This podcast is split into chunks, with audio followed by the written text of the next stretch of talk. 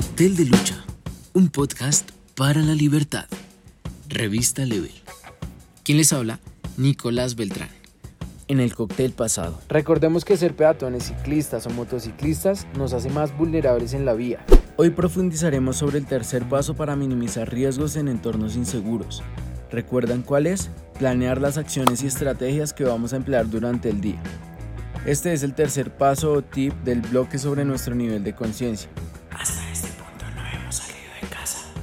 Ya sabemos que vivir siempre implica riesgos inminentes y que en cualquier caso debemos prevenir, evitar y escapar antes de llegar a un enfrentamiento o choque directo en el que los niveles de violencia se puedan escalar.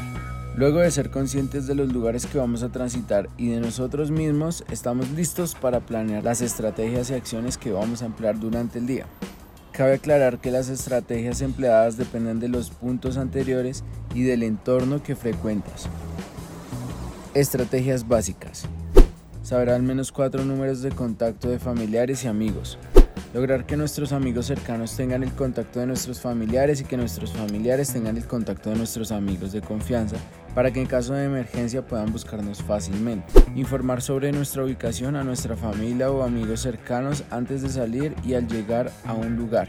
Si vamos a usar taxi deberíamos enviar un mensaje o foto en la que sea visible la placa y el conductor del vehículo. Evitar servicios públicos o de plataformas como Uber después de las 10 de la noche y antes de las 4 de la mañana, a menos de que esté completamente sobrio y preferiblemente en compañía de un tercero de confianza.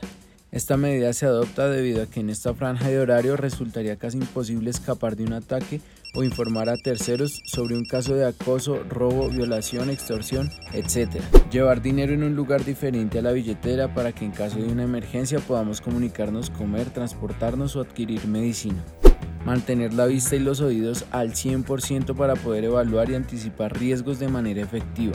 Mantener nuestros objetos personales en bolsillos internos o en la parte frontal de nuestro cuerpo para evitar robos y cosquilleo. Evitar mostrar objetos de valor o sacar el celular si no estamos en un establecimiento seguro. Al caminar solos siempre será mejor estar cerca de la gente o de lugares comerciales. Usar ropa y calzado cómodos para prevenir, evitar o escapar fácilmente ante posibles agresores. Evitar lugares peligrosos en cualquier franja de horario.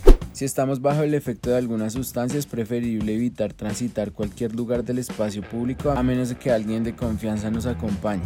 Si la posibilidad de escapar es nula y el peligro de perder la vida es inminente, siempre será mejor no generar choques que puedan escalar los niveles de violencia por parte del agresor. Ante el peligro inminente de perder la vida, puede hacer uso legítimo de la defensa siempre y cuando seamos conscientes de que implica un riesgo mucho mayor cuando no estamos entrenados para defendernos. Evitar cualquier tipo de arma a menos que se tenga el entrenamiento físico y psicológico para manipularlas de manera efectiva y siendo conscientes del daño que podría causar a terceros y sus consecuencias.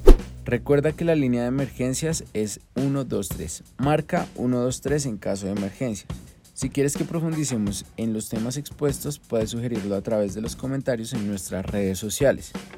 En nuestra próxima entrega, es el núcleo de donde parte la convivencia armónica entre humanos y no humanos.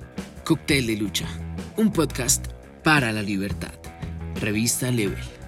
Encuéntranos a través de Spotify, YouTube y sé parte del Club Nocturno en WhatsApp. Si quieres contarnos tu historia, puedes escribirnos a través de www.revistalevel.com.co.